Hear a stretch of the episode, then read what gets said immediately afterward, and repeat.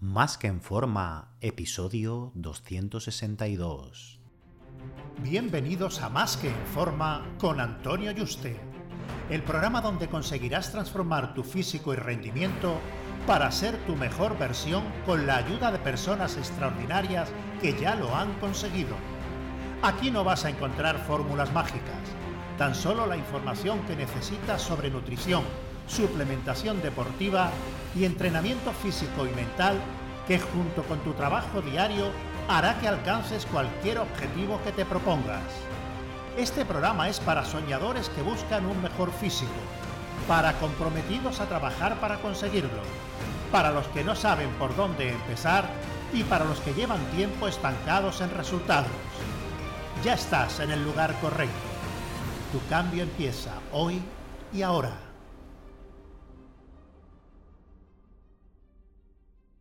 Muy buenas y bienvenido a un nuevo programa.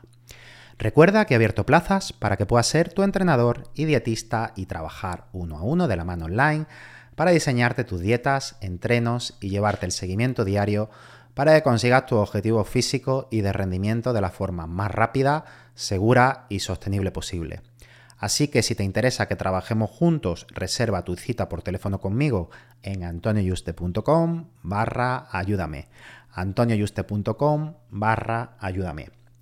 Uno lee el packaging de un producto y ve producto light, 0% grasas o 0% azúcar y se compra el producto que es un, pensando que es un producto súper sano, sin pensar eh, que todas estas empresas mm, pasan de puntillas por la ley, incluso algunos la infringen, eh, bueno, de forma muy sutil, ¿no? Mm, en el que siempre se tiene un beneficio económico con esos objetivos, ¿no? Entonces, bueno, eh, hay una omisión en lugar de un engaño o realmente no hay un beneficio que ellos saben que sí que venden como beneficio.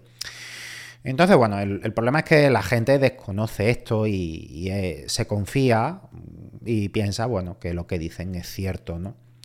Entonces, lo primero es que para que ponga la palabra light, solo significa que tenga un 30% al menos de calorías respecto a otra versión del producto.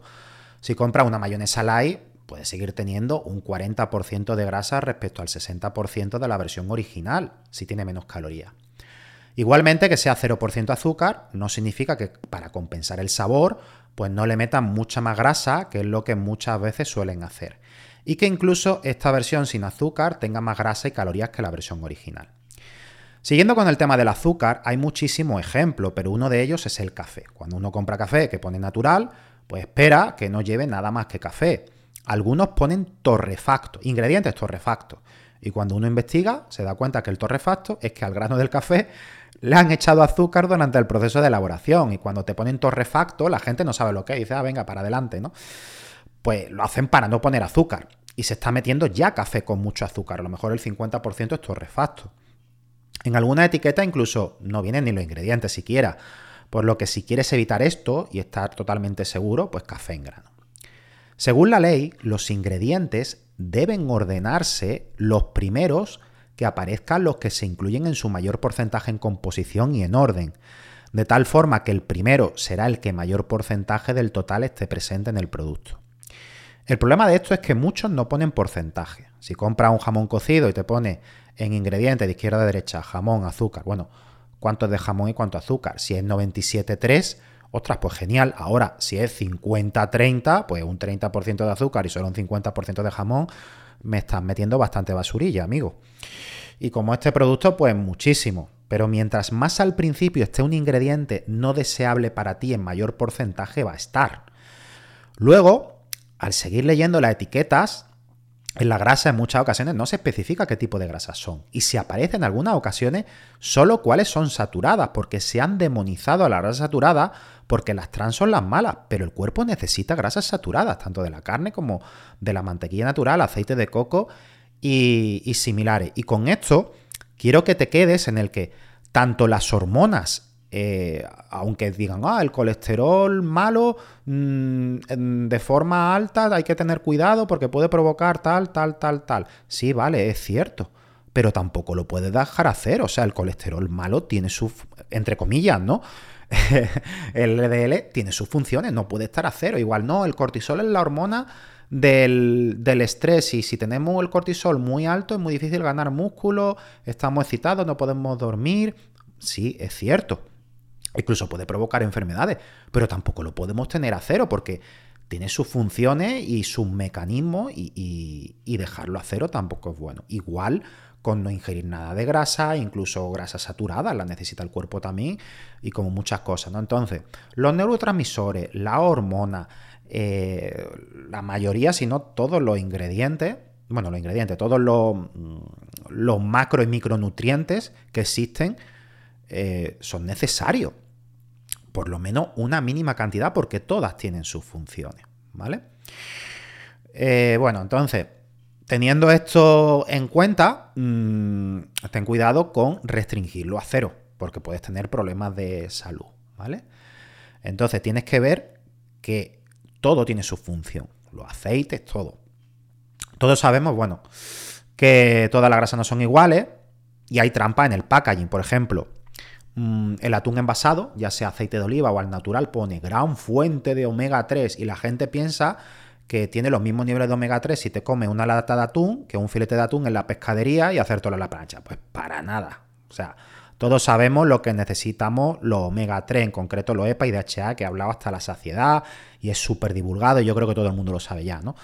Para estar sano y tener buenos niveles eh, a niveles hormonales de todo y encontrarnos saludables. Pero se sabe por análisis que las latas de atún apenas tienen un porcentaje pequeño de omega 3 respecto al pescado de pescadería, pero engañan con sus mensajes publicitarios en el packaging. Ponen alta fuente de omega 3. Sí, el atún es una fuente alta de omega 3, pero con tu proceso y enlatado ya te la has cargado.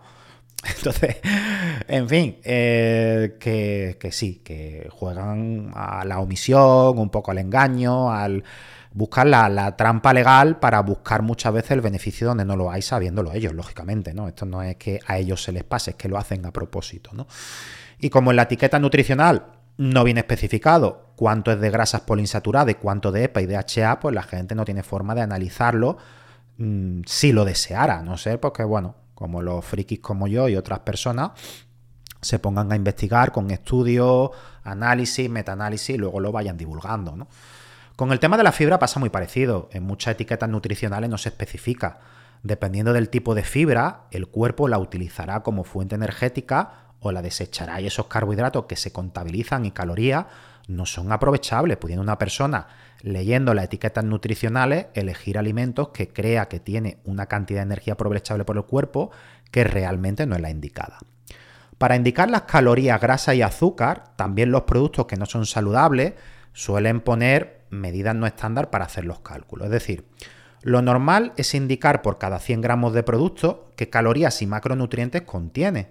Sin embargo, para intentar reducir esta cifra, se suele poner en su lugar una cucharada y entre paréntesis 15 gramos o una taza y ponen entre paréntesis 35 gramos. Entonces, si uno no se fija que no está puesto mm, los 100 gramos de producto y están poniendo la mitad o incluso hasta 8 veces menos, la persona mm, piensa que no tiene tanta grasa ni calorías como realmente tiene. Dice, wow, una mayonesa con tan solo 6 mm, gramos de grasa por cada 100 gramos. No, perdona, es que los 6 gramos de grasa que te están poniendo equivale a una cucharada sopera que te están poniendo.